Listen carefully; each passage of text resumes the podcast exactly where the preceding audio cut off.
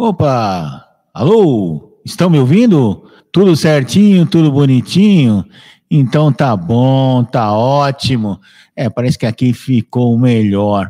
Bom, é, nós vamos comentar aqui, na verdade, vamos fazer um número especial. Estamos entrando ao vivo aqui pelo nosso canal Rádio Base Urgente para comentar uma nota imprensa divulgada pela Ciesp uh, na última sexta-feira, é isso mesmo? Na última sexta-feira. É, sexta-feira foi ontem, quinta-feira, perdão, né? E a nota aqui diz que a recriação do Ministério do Desenvolvimento, da Indústria e do Comércio, é, como podemos dizer, atende aos interesses maiores do país, considerando ser prioritária uma política industrial de longo prazo que permita o fomento e a recuperação da competitividade no Brasil. O setor, dentre todos, é o que apresenta o maior índice multiplicador econômico, promove inovação, sustentabilidade, tecnologia, gera empregos e, em grande escala, agrega valor à pauta de exportações e paga os melhores salários. A Fiesp, Ciesp, né, que defendem uma política industrial moderna e eficaz como fator decisivo para a retomada do crescimento sustentado, entendem ser pertinente a recriação da pasta e também consideram que o novo governo, ao indicar como seu titular o vice-presidente da República eleito Geraldo Alckmin, evidencia a importância que está conferindo à industrialização, que sejam exitosas as políticas públicas nesse sentido. Quem assina esse comunicado aí, essa nota à imprensa, é o presidente da Fiesp, né? Presidente interino da Fiesp, né? E presidente do, do Ciesp, Centro das Indústrias de São Paulo, o Rafael Servoni, que nós já tivemos a honra de entrevistar. E vamos ouvir um trecho do que ele está dizendo aqui, e depois a gente volta aqui para fazer uns comentários é, é, finais aí, né? É, desse pequeno entrevejo aqui.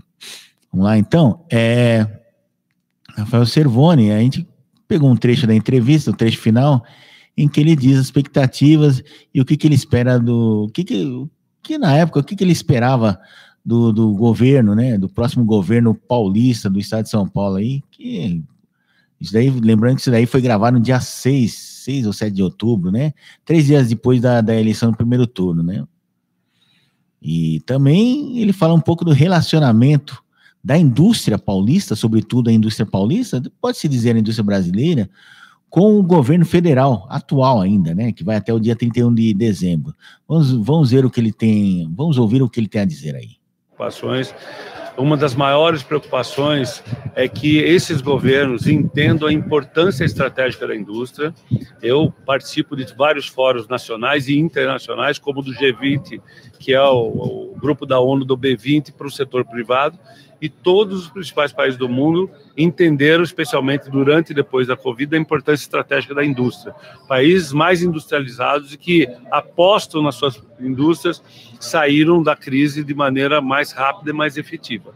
O Brasil não tem uma política industrial nem a âmbito estadual nem a âmbito federal. Nós precisamos de uma política industrial uh, audaciosa de longo prazo, assim como nós e, e com previsibilidade e segurança jurídica, assim como nós precisamos deixar de lado a mania que o brasileiro tem de do, do, do efeito do puxadinho.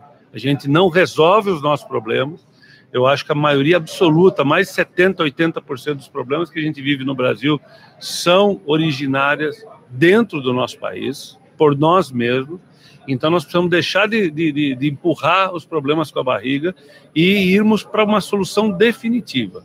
Falo isso num projeto de nação. O Brasil precisa de um projeto de país, não um plano de governo de quatro anos, olhando também no longo prazo, com responsabilidade, é, segurança jurídica e previsibilidade.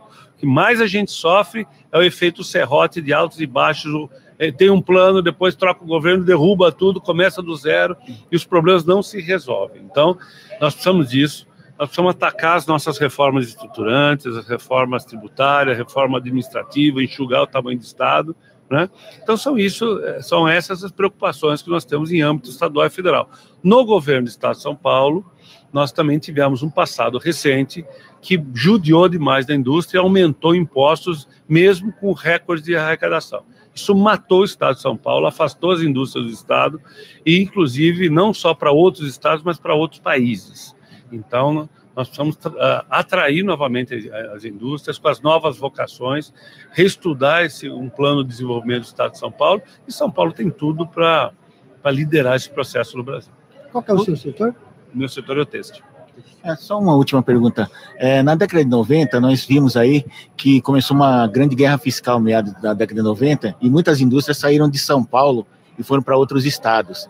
E São Paulo acabou perdendo essa hegemonia que tinha na, na, na indústria, na industrialização. Você acha que isso daí pre, prejudicou muito o estado de São Paulo era um movimento natural que aconteceria ao longo do tempo? E como é que faz para São Paulo ter retomada da industrialização que tinha 20, 30 anos atrás? Aconteceram várias coisas ao mesmo tempo. Né? Primeiro, a falta de isonomia competitiva. Hoje, produzir no Brasil, comparativamente a produzir o mesmo produto em países que concorrem conosco na OCDE e são comparáveis de tamanho e características ao Brasil, é uma diferença de 1 trilhão e 500 bilhões de reais. Essa é a diferença através de um estudo recente do Boston Consulting Group. Então, essa falta de isonomia competitiva é um ponto. Além disso, nós temos uma guerra fiscal entre os estados. Produzir em São Paulo é mais caro que produzir em outros estados. Por isso que a reforma tributária é urgente e tenha que ser uma reforma que também equalize outra concorrência desleal, que é entre os setores produtivos do Brasil. Né? O agro, a, o, o comércio e os serviços e a indústria pagam diferente a indústria que já teve né, um PIB, uh, uma participação no PIB uh, brasileiro muito superior ao atual, hoje representa 11,3% do PIB, mas carrega nas costas sozinho um terço da carga tributária total. É muito desequilíbrio em cima do setor. Eu não estou dizendo com isso que o agro deve pagar mais, que o serviço deve pagar mais, né? Não, Todo mundo tem que pagar menos, isso que é verdade. O agro é pop, o agro é tech, porque o agro paga uh, infinitamente menos impostos. O Brasil tem financiamento uh, a, longuíssimo prazo, com prazo de início de pagamento longo, e esse é o modelo que dá certo. Né? Não adianta pôr toda a carga em cima de um e, de, e esse, esse um cada vez representar menos, é um risco maior para o próprio governo. Né? Uh, em terceiro lugar é a concorrência desleal com os produtos que concorrem conosco externamente e que muitas vezes se utilizam de práticas ideais de comércio. Né? E o quarto de concorrência desleal é com a informalidade, que é decorrência do primeiro problema.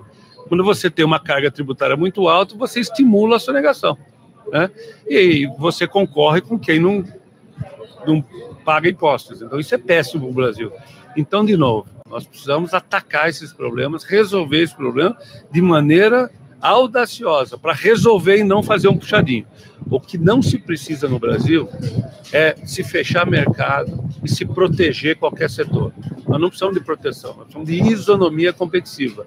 E é aí que o Brasil vai crescer.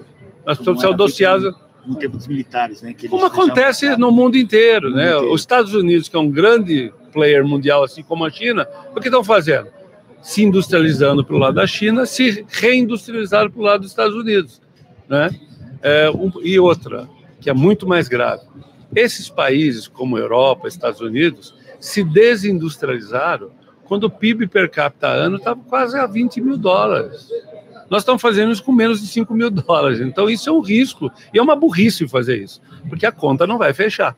Então, nós precisamos aumentar o bolo e fazer com que cada um pague menos imposto para que todos paguem. Né? E isso vai tilingar o crescimento do Brasil. E aí mais renda, mais impostos, mais investimentos, e também sem isso a gente não atrai investimentos. E hoje o Brasil é a bola da vez. É a bola da vez na segurança energética, é a bola da vez na segurança alimentar, é a bola na vez na reestruturação das cadeias regionais e globais de valor. Né? Até porque o efeito Covid foi que ninguém mais quer colocar tantos ovos na cesta asiática, especialmente na chinesa. Houve um acúmulo de concentração, um aumento de concentração muito perigosa de compras naqueles países. E nós somos uma alternativa viável, já pronta. Servani, muito obrigado pela entrevista, sucesso na sua gestão aí. Obrigado. É, tá aí então, presidente da Fiesp, eu sempre sei, esqueço, esqueço o nome dele aqui, é, Rafael Servone, Rafael Servone, muito bem, que foi entrevistado por mim e por Elias Lubac em decorrência aí, né, é, por conta do evento da Ciesp, que apresentou o programa de jornada de transformação digital para pequenos e médios industriais em Diadema, isso daí no começo, no dia 7 de outubro, tá aqui marcado, no dia 7 de outubro deste ano, né, logo um pouquinho depois do uh, primeiro turno uh, da, das eleições de 2022, né, e aqui ele fala pontos importantes, um trechinho aí do que ele falou mais importante, mais importante aí, sobre a conjuntura da indústria nacional, sobretudo a indústria paulista. É verdade, hein? sobretudo a indústria paulista, que foi prejudicada nos últimos anos. Ele foi até modesto, disse, não, nos últimos anos, tal, não se deu a devida atenção. Ó, para falar a verdade, a indústria paulista vem sendo sorrateiramente sucateada desde, dois, desde 95. O governo Fernando Henrique que passou a dar pouca importância para a indústria nacional, se concentrou, aliás, para todos os setores, né? Indústria, comércio, serviço, exportação, tecnologia, e se concentrou muito mais no, no, no, no, mercado financeiro. Não, vamos rentabilizar o mercado financeiro, pagar juros, tal, não sei o quê. Se concentrou muito nisso. Foi uma época de sucateamento geral, ainda mais da indústria que sempre pagou o pato, né? E a indústria é punjante, principalmente aqui em São Paulo, acho que desde a época de Getúlio Vargas, até antes disso, né? E veio crescendo, teve um grande boom com a chegada da, da indústria automobilística no final dos anos 50, né? Getúlio Vargas, Getúlio Vargas, J, JK, esse tipo de coisa tal. Né? A criação da CSN, Companhia Siderúrgica Nacional, que foi um grande incentivador para que se trouxesse montadoras, né? E, e, a indústria ferroviária também, né? De produtos para o transporte ferroviário, década de 40, né? 40 e 50, com a criação da CSN, Companhia Siderúrgica Nacional, depois da COSIPA, né? Que, se não me engano, era o governo paulista. E ele fez um retrato aí do que é a indústria hoje, tá, está tentando se reerguer. É a grande saída para o Brasil, para nós termos uma economia punjante. Sempre, sempre a indústria, porque a indústria gera os melhores empregos, gera os melhores salários, porque gera os melhores empregos, e, e assim por diante. É isso, né? Sempre tem essa, esse, esse plus aí sobre a indústria paulista, certo? É e a indústria nacional do modo geral. Agora, ele falou uma coisa que na nota está mais explícita do que nessa entrevista, obviamente, que a gente não previa que fosse é, recriado o Ministério da Indústria e do Comércio, que ele diz, e tem toda a razão, porque o Ministério da Indústria e do Comércio, mesmo no governo dos governos militares, nos governos que o sucederam, tinha importante missão de incentivar a produção industrial, mas para exportação. Então ele funcionava assim como um embaixador do Brasil lá fora, é, principalmente no governo Collor, né? Não, vamos vender a nossa indústria, o nosso comércio, junto com a nossa agricultura, né? Que papel que foi feito pela Tereza Cristina. Uh, nesses últimos quatro anos, né, que na verdade o Ministério da Agricultura, além de cuidar da desenvolvimento de tecnologia, sabe, negociação de safra, esse tipo de coisa, né, para controle da, da, da safra, para não faltar produto nenhum, também se preocupar com a exportação, tal de um sétimo do mundo é alimentado pelo Brasil, de cada sete pratos de comida que existe no mundo, um veio, certamente veio, saiu do Brasil, e não deixa de ser verdade, dado aí os recordes, recordes, não é recordes, é recordes contínuos que nós temos aí na produção de alimentos, principalmente na, na safra de grãos, apesar de tudo que aconteceu, pandemia e tudo mais, impeachment, etc, né? Agora, a única coisa que ele quer, como você acabou de ouvir, de ouvir é ele quer o mesmo tratamento que o agronegócio recebe. Como ele mesmo falou, o agro é tech, o agro é pop, mas paga poucos impostos, tem uma espécie de incentivo fiscal indireto que nós não temos. Nós somos responsáveis por 11% uh, da, da produção do PIB, né? Do PIB nacional, que dá mais ou menos um trilhão, são 10 trilhões, um trilhão e pouco de dólar, um, um trilhão e pouco de dólares reais, de, de reais, um trilhão e pouco de reais, quase dois trilhões de reais, o que é muito pouco para uma indústria, né? Para um país do tamanho do Brasil, só produzir dois trilhões de reais uh, a, indústria, né? A produção industrial é muito pouco. Ele tem toda a razão de reclamar, sim. E foi uma das falhas do governo Bolsonaro que deveria ter sido corrigido, e sabe-se lá Deus por quê não se corrigiu. Eu não creio que tenha sido má fé, talvez por uma falta de visão maior, uma falta de aconselhamento melhor, porque uh, no governo do, do, do, presidente Bolsonaro você não via nenhum representante da indústria mesmo, como ele, ele mesmo é, né? Então, você não tinha ninguém que falasse pela indústria, falasse, não, vamos ajudar a indústria tal, esse tipo de coisa. Certo? Agora, vamos fazer o seguinte, é, vamos torcer aí para que saia o Ministério da Indústria e Comércio, né? E só voltando aí, eu, acho que faltou um pouco de visão aí, embora eles tenham abordado muitos aspectos uh, da economia e abordaram sobejamente, né, com grande maestria esse tipo de abordagem, consertar alguns setores, algumas falhas, né, é, criaram um governo eletrônico, facilitaram muitos trâmites legais e burocráticos para quem quer produzir, para quem quer trabalhar na economia do mercado, não só como mercado consumidor, como o, o, mercado de produção, né?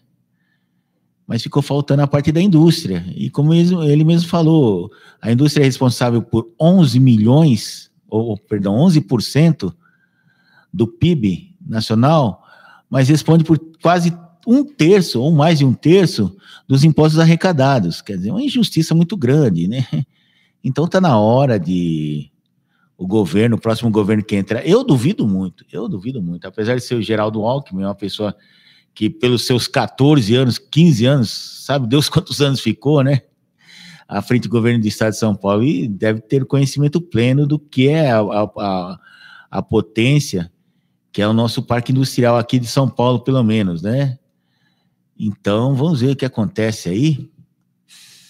Porque é, é né? Mas eu não estou confiando, mas não é no Geraldo Alckmin, estou confiando no governo todo em si, na parte econômica. Não vou nem entrar na questão política, tal, não sei o quê, distribuição de cargos, isso daí não, não, não vem ao caso também, né?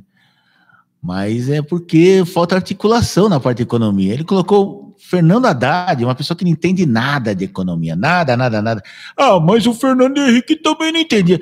Só que o Fernando Henrique era um diplomata, então ele não podia nem. diplomata não, perdão, era um sociólogo, né? Que, que antes de ser ministro da Fazenda era ministro das Relações Exteriores, né?